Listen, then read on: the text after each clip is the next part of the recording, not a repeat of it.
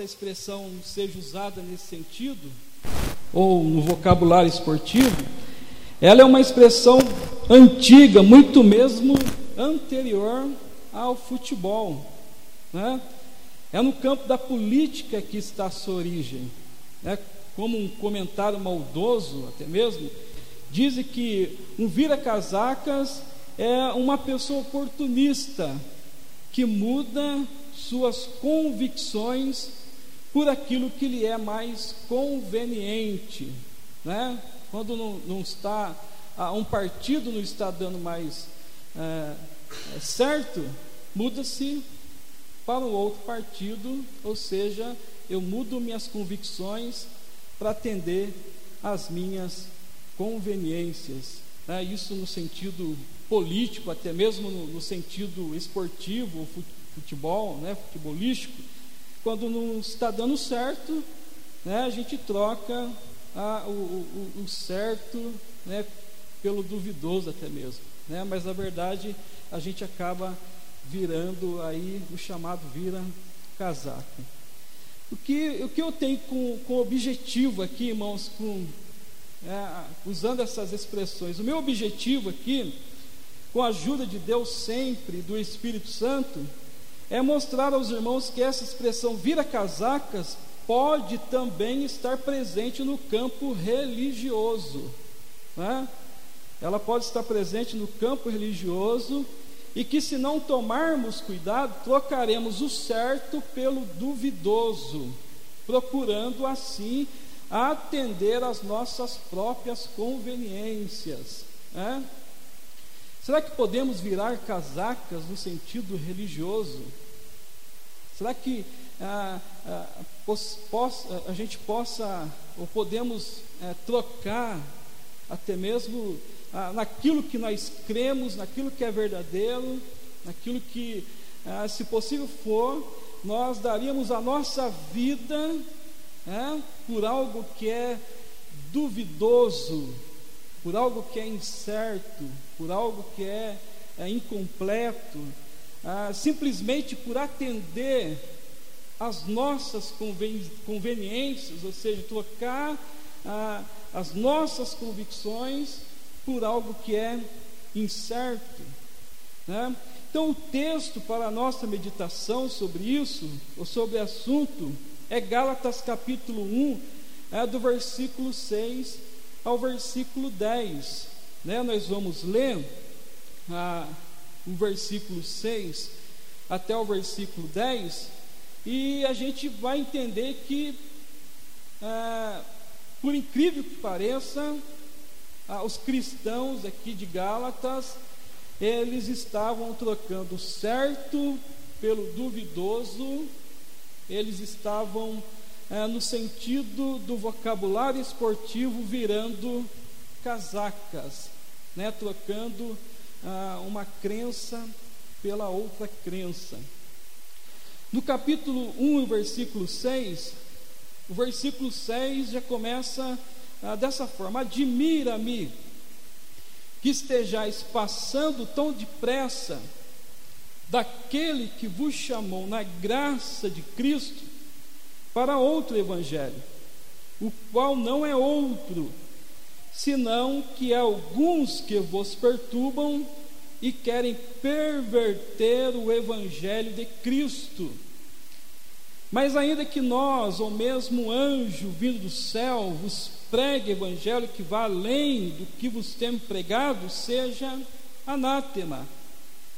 Assim, como já dissemos e agora repito, se alguém vos prega evangelho que vá além daquele que recebestes, seja anátema. Porventura, procuro eu agora o favor dos homens ou de Deus? Ou procuro agradar a homens? Se agradasse ainda a homens, não seria servo de Cristo. Então, ao ler esses versículos, irmão, o que me parece aqui é, é sobre isso que Paulo acusa aos irmãos de Gálatas. Eles eram os viras casacas religiosos desertores espirituais. eles estavam abandonando aqueles que o chamaram para a graça de Cristo e abraçando um outro evangelho.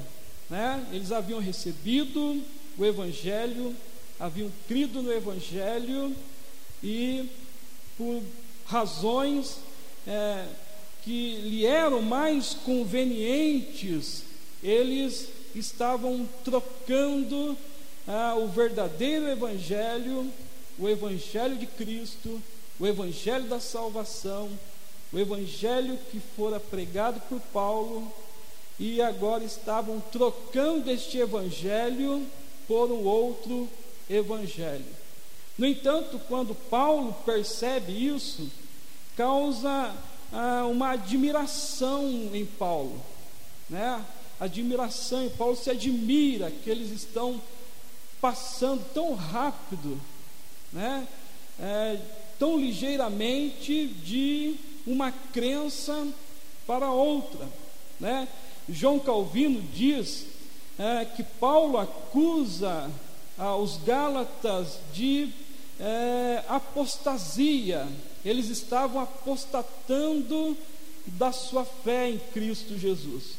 É, isso não somente em relação ao ensino dos apóstolos, o que, que os apóstolos ensinavam? Desde quando ah, eles receberam a palavra de Deus, desde quando lhe foram dadas ah, a incumbência de pregar a palavra, o que eles pregaram? Eles pregaram nada mais e nada menos do que o Evangelho de Jesus Cristo. Eles anunciavam ah, a salvação por Cristo Jesus e somente por Ele, em detrimento de obras humanas. Né? Então, a, a, a, a apostasia dos irmãos da Galácia, os Gálatas, é, não era somente em relação ao ensino dos apóstolos, ou seja, ao Evangelho, mas em relação ao próprio Cristo.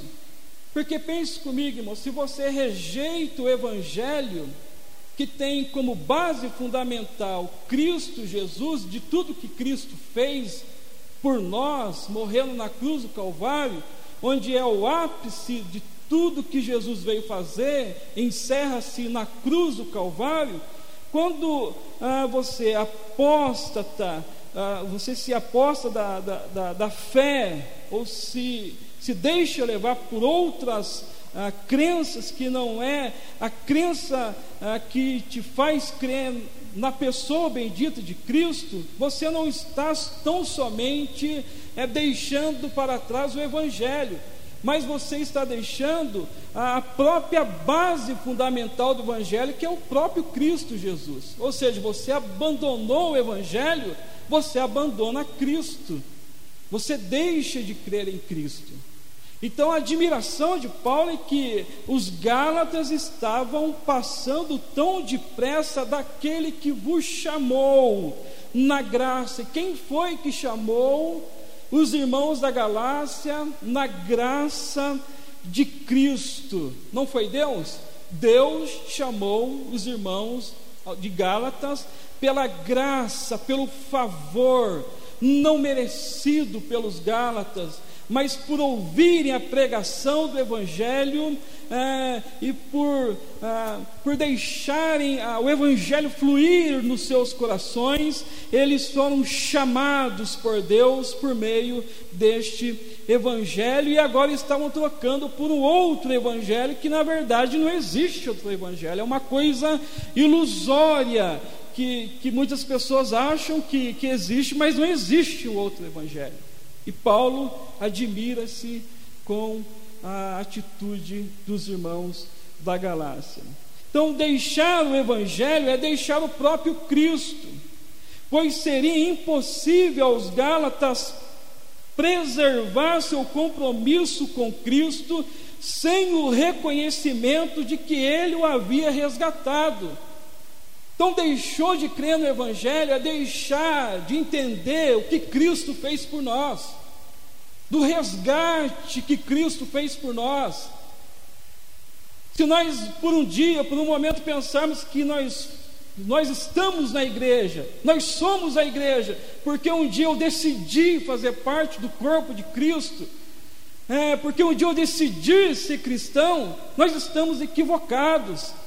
Nós estamos com um pensamento muito equivocado. Foi Deus que nos resgatou ah, do reino das trevas para a sua maravilhosa luz, e isso Ele fez por meio do Evangelho de Cristo Jesus. Se você troca o Evangelho, você está deixando de preservar este compromisso com Cristo e de reconhecer que Cristo salvou a sua vida, salvou a sua alma, tirou-nos do lamaçal de pecado, lavou-nos com o seu sangue e nos inseriu na sua igreja e nos faz ser parte do corpo da igreja de Cristo Jesus, onde nós servimos uns aos outros com glória para Deus. Deixar o Evangelho é deixar de crer nessas coisas. Deixar de crer no Evangelho é, é deixar de preservar esse, é, esse compromisso e reconhecer que Cristo nos resgatou de forma graciosa da escravidão da lei. Ou seja, trocar o Evangelho por outro é não reconhecer o que Cristo fez por, por nós, ou pior, é não reconhecer o próprio Cristo. Ou seja, você torna-se um Cristo de você mesmo. Você é o salvador de você mesmo. Se você não crê que Cristo te salvou, se você não crê que Cristo resgatou a sua alma, você está se colocando no lugar de Cristo e fazendo-se Cristo por si mesmo. Ou seja, eu salvei a minha alma, salvei a alma do meu marido e eu vou salvar a alma das pessoas que estão do meu lado, porque eu eu sou o Salvador. O Cristo que nós cremos, Ele é o Salvador. Foi Ele que nos salvou. Foi Ele que, que nos resgatou da vida que vivíamos, nos deu vida em Cristo. E hoje temos vida com o Senhor, em detrimento daquilo que Cristo fez por nós. Duas palavras que podemos usar aqui para descrevermos os Gálatas e que causou grande admiração em Paulo, que também podem estar presentes na nossa vida e que a qualquer momento, se a gente não pedir que Cristo venha na nossa, na nossa vida e mude a situação, a gente acaba trocando a, a nossa crença nessas coisas, qual eu falei, por outras coisas que é, a gente julga ser necessária, ou seja, colocamos essas coisas acima é, de Cristo Jesus. É, então, duas palavras que descrevem os Gálatas e nos descrevem muitas vezes é a palavra inconstância e a palavra instabilidade. É, os Gálatas eles estavam demonstrando inconstância. O que, que é uma inconstância? O que, que é uma pessoa inconstante? Uma pessoa inconstante é alguém que tem a tendência de mudar de ideia, né? de opinião, de atitude. É alguém que não persevera, é alguém que não tem firmeza, é alguém que sempre está em cima do muro, ela não se decide, ela não sabe se ela vai crer ou se ela vai deixar de crer, ela fica em cima do muro ela não, não persevera, ela não tem firmeza em si mesma. Ah, uma pessoa instável é uma pessoa insegura, é uma pessoa incerta, ela não tem certeza ah, se realmente a transformação que aconteceu na vida dela, ela não tem a certeza, a convicção ah, da transformação que foi realizada na vida de alguém é verdadeira, então ela fica em cima do muro, ela fica incerta, insegura dessas coisas e está propícia a qualquer momento a trocar o certo pelo duvidoso, através da inconstância, através da instabilidade, a, através das mudanças de ideia. Hoje eu creio, amanhã já não creio. Hoje eu estou firme, amanhã já não estou firme. Hoje eu sirvo a Cristo, amanhã talvez eu sirva a Ele ou não sirva a Ele. Eu fico em cima do muro, eu fico inconstante, eu não sei se é verdade. Aliás, eu não sei nem se Cristo é verdadeiro, eu não sei nem se mesmo Cristo morreu na cruz. Então a gente fica com, essa, com essas inconstâncias, com essas ideias na nossa mente, a gente não procura é, entender de fato a verdade que, é, que é nos revelada nas Escrituras Sagradas. Então a gente fica inconstante, a gente uma hora vai, uma hora vem, e uma hora está certo, uma hora está errado, uma hora está seguro, uma hora está inseguro, e a gente nunca se acerta na nossa vida cristã. Né? Então Paulo ele se admira disso aqui. Né? Ele se admira de que os irmãos estavam é, passando tão depressa para o outro evangelho. Paulo, mais à frente, ele vai usar até mesmo a expressão de que alguém é, os encantou, como se num passe de mágica eles foram encantados, ou seja, eles é, foram lhe tirado o brilho da glória de Cristo dos seus olhos, e de repente, como num passe de mágica, é, eles foram encantados com as novidades do tempo moderno da pós-modernidade. Meus amados irmãos, nós corremos sério risco no nosso tempo, pelas nossas inconstâncias, pela nossa instabilidade, mudar aquilo que é certo, ou trocar o certo pelo duvidoso, é, para atentar às nossas conveniências e, e aderirmos às, às modices do mundo moderno e trazer para a nossa vida é, como se nós pudéssemos colocar o Evangelho mais alguma coisa é, para é, as nossas conveniências, se adequar a elas. Meus amados irmãos, o mundo passa, passa todas as coisas debaixo da terra, mas a palavra de Deus não passa. A palavra de Deus não passa, o Evangelho, ele é pregado é, por muitas pessoas, mas nós cremos no Evangelho antigo, no Evangelho que foi pregado pelos apóstolos. Nós temos o fundamento dos apóstolos e nós cremos nestes fundamentos. Então, o que me parece foi exatamente isso que aconteceu com os Gálatas e que acontece muitas das vezes a nós também. Mudamos de ideia, mudamos de opinião, mudamos de atitude, não perseveramos e não temos firmeza. Tudo isso em relação ao Evangelho que dizemos crer. Abandonamos a crença no Evangelho. Por fim, viramos as costas ao Deus que nos salvou. É como se nós chegássemos no Pai, assim como o filho pródigo e pedisse ao pai todos os seus haveres, e pedisse tudo aquilo que lhe era conveniente. E assim como na parábola do filho pródigo, o pai entrega a, a herança para o filho para atender às conveniências do filho. E o filho sai para o mundo, ele sai para o mundo e, e para gastar aquilo que recebia de herança pelo pai e vai gastando, vai vivendo a vida à, à vontade, da maneira como ele desejava viver, porque, meus amados, tem uma coisa que nós gostaríamos de fazer é viver a vida que nós gostaríamos de viver sem que fôssemos regidos por nada, muito menos por um evangelho.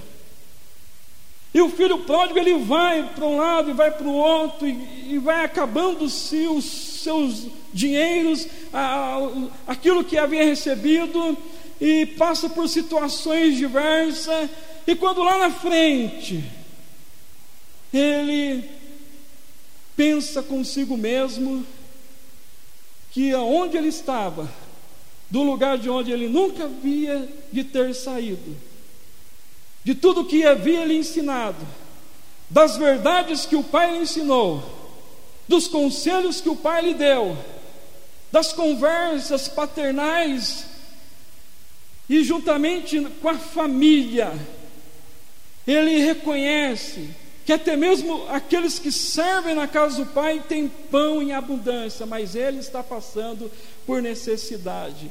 E quando ele pensa dessa forma, ele arrepende-se e volta.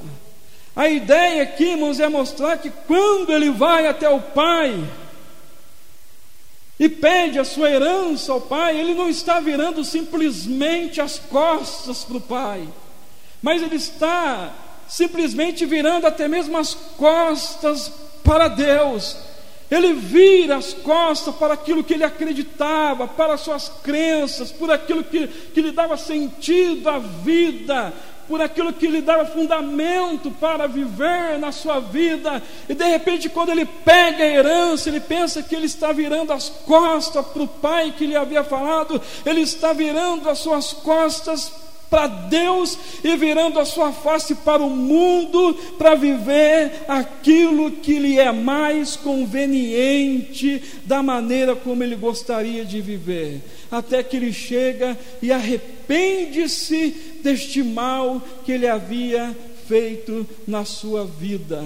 É tempo, meus amados, deste momento de inconstância e instabilidade que nós vivemos dessas nossas atitudes de mudarmos de ideia, de, de opinião em relação ao Evangelho, é, de uma hora nós cremos, de outra hora não cremos nas bases fundamentais do Evangelho e acabamos abandonando essa crença e por fim queremos viver a vida à vontade, queremos viver uma vida sem compromisso, uma vida destituída de comunhão, uma vida destituída de serviço, uma vida destituída de sacrifício, uma vida destituída é, de unidade que isso traz em si a igreja de Cristo. Quando nós não queremos isso, nós viramos as costas para Deus, nós estamos fazendo como num termo futebolístico, nós estamos virando vira casacas da religião. E isso acontece com a gente direto. Direto. A gente vive essa inconstância na nossa vida. A gente vive essa vida instável. E por esta razão, Paulo, ele admira essa atitude dos Gálatas. Admira-me que estejais passando tão depressa daquele que vos chamou na graça de Cristo para outro evangelho. Note-se aqui, irmãos, o verbo está na voz ativa e não na passiva e que o tempo é presente, não no passado. O significado aqui não é que tenhais sido afastados tão depressa, mas sim que estejais passando tão depressa. A ideia aqui é de inversão e subversão ao Evangelho. Eles estavam invertendo as suas crenças, subvertendo o Evangelho em detrimento de outro. E Paulo, é, e a admiração de Paulo, que ela faz todo sentido, por quê? Porque ao fazerem isso, eles não estavam virando as costas tão somente ao Evangelho, mas estavam virando as, as costas ao próprio Deus que os salvou pelo Evangelho. Isso admira Paulo. E isso admira qualquer um de nós. Não é isso muitas vezes que nós usamos quando uma pessoa ela deixa de crer naquilo que manifestava tanta alegria, tanta fé, e de repente, é, por um momento, parece que ela é, descrede tudo que acreditou e vai embora. A gente usa esse mas ele não era tão firme. Isso causa admiração. Isso causou admiração também no apóstolo Paulo. Admira-me que estejais passando, trocando um evangelho por outro evangelho. Então, por que viramos casacas, irmãos? Vocês se lembram do vocabulário esportivo que nós usamos no início? E que um vira-casaca é quando um torcedor de um time de futebol passa a torcer para outro time? Logo no início a gente disse isso. Isso é muito comum acontecer em uma família onde há uma variedade de times diferentes, né? Às vezes tem uma família que tem 12 pessoas na família, cada um torce para um time. Né? Por exemplo, que o pai torce para o, o Corinthians, né? quem é corintiano aqui? Enquanto o filho é um palmeirense. É o, é o desertor da família. Por outro lado, a mulher, né, usando aqui até mesmo a, a, essa, o futebol né, que a gente está vivendo, aí, é flamenguista. E a filha torce para um time da segunda divisão.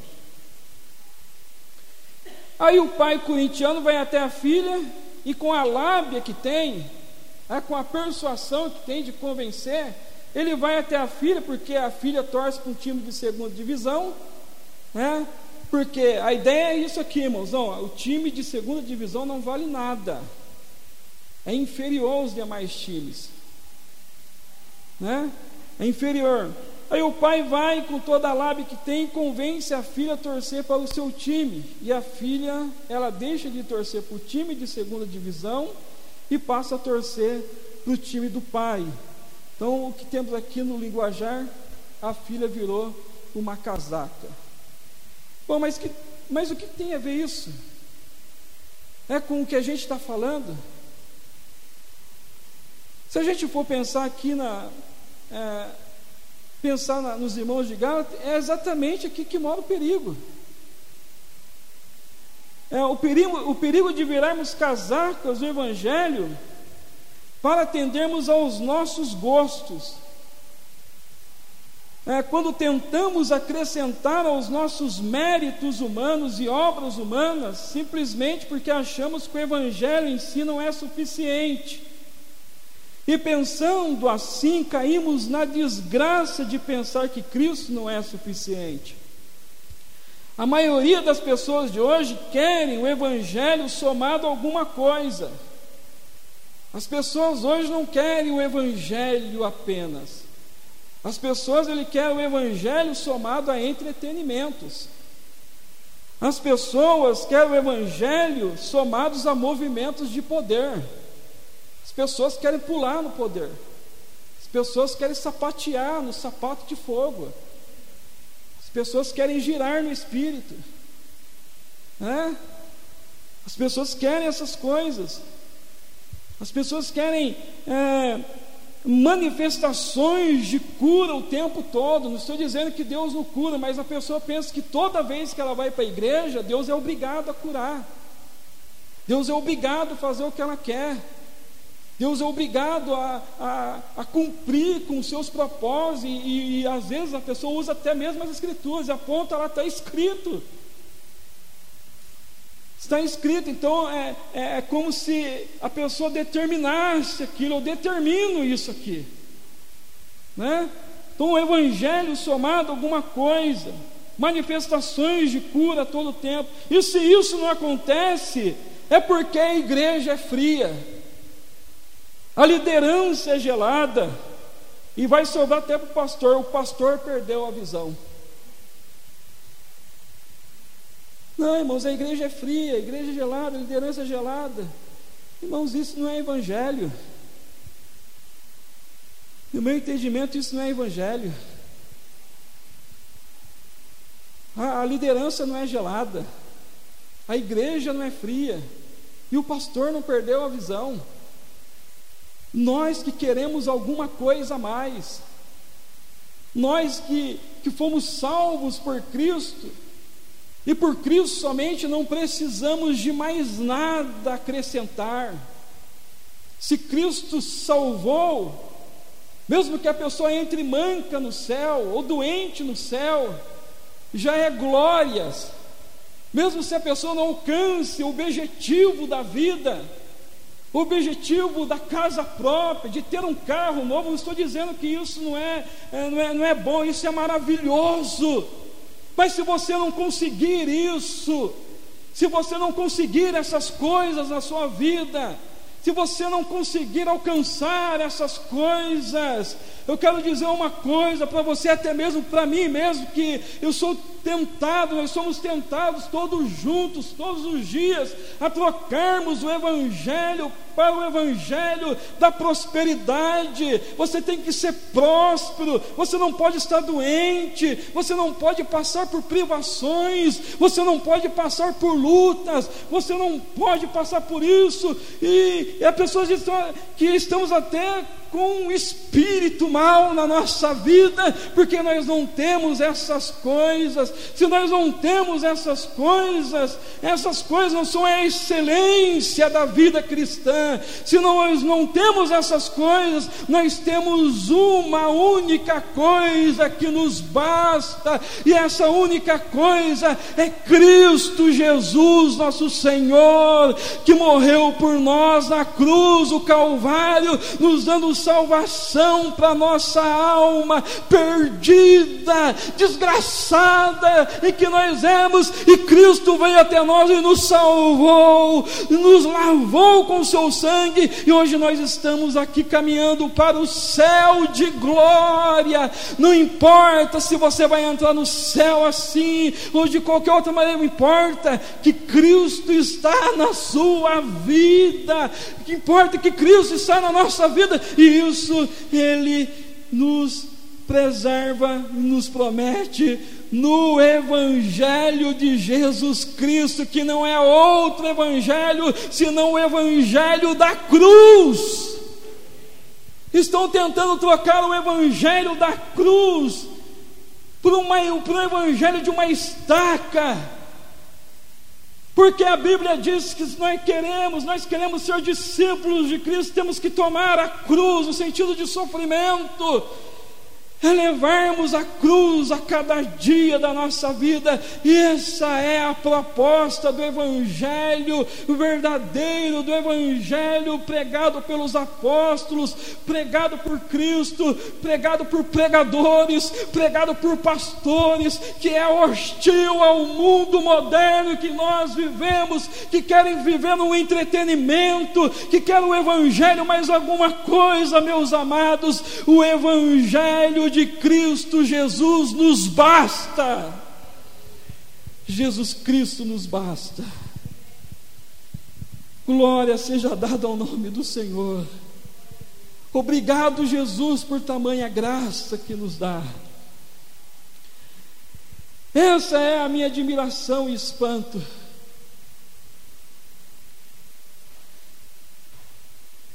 Eu dou graças a Deus porque eu já dancei no espírito, não sei se esse negócio de dançar no espírito existe mesmo, mas eu já dancei no espírito.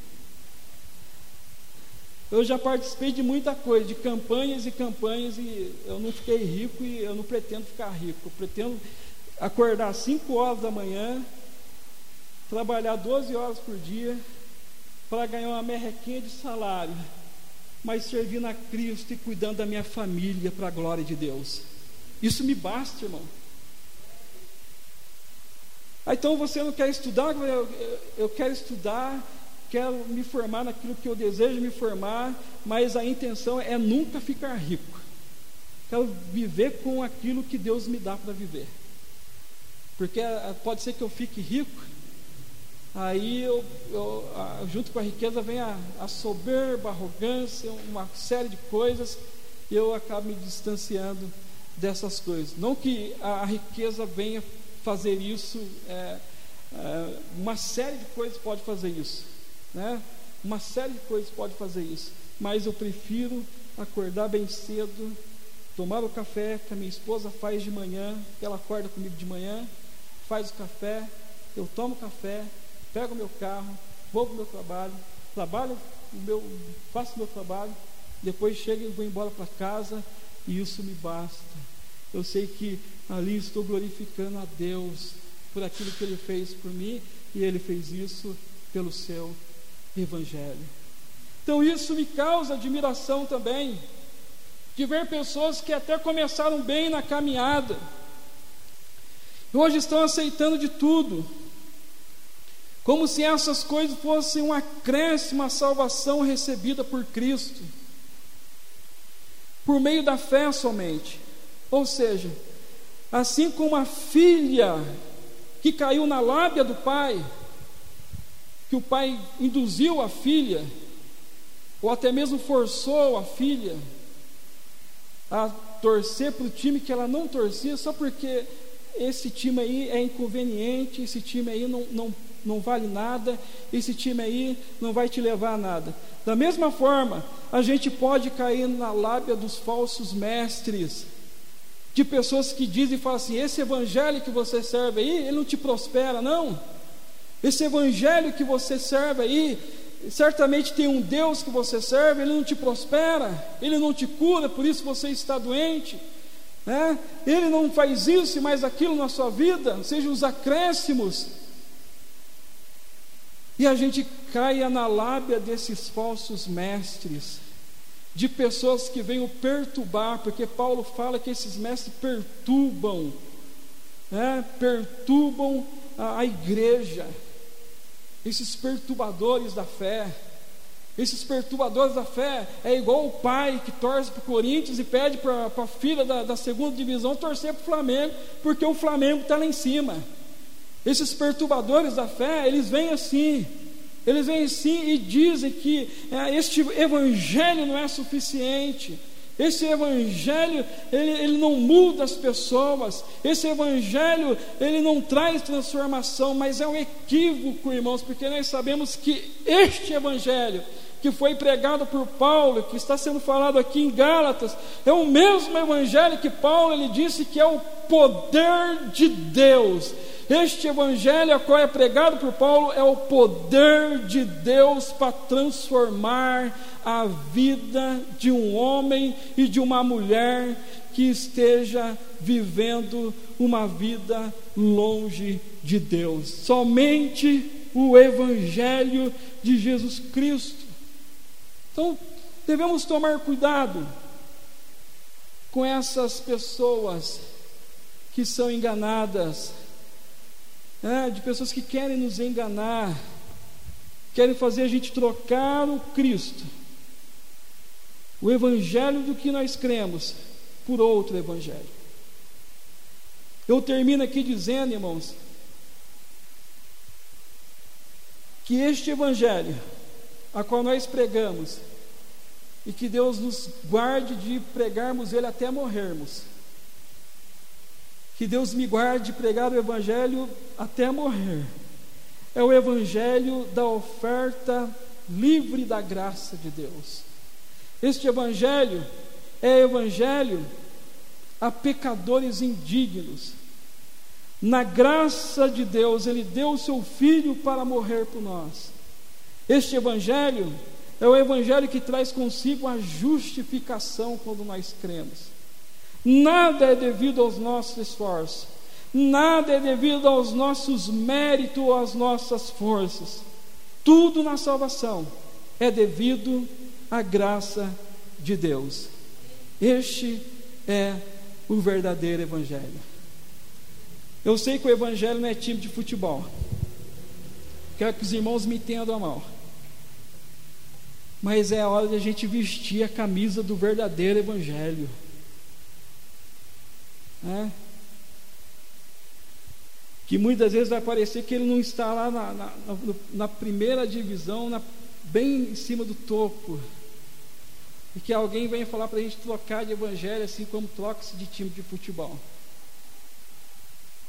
Mesmo que isso aconteça, a gente deve ter em mente que este Evangelho é o Evangelho da salvação, o Evangelho que salvou a nossa vida, o Evangelho que nos dá vida hoje, o Evangelho que traz consigo Deus que dá sentido à nossa vida, que traz alegria à nossa alma. E que nos ajuda a perseverarmos em tempos difíceis e tribulosos a quais nós estamos vivendo. Este é o Evangelho de Jesus. Amém, irmãos? Então não vamos virar um, um vira-casaca da religião, é um vira-casaca da fé, um vira-casaca do Evangelho. Vamos orar ao Senhor.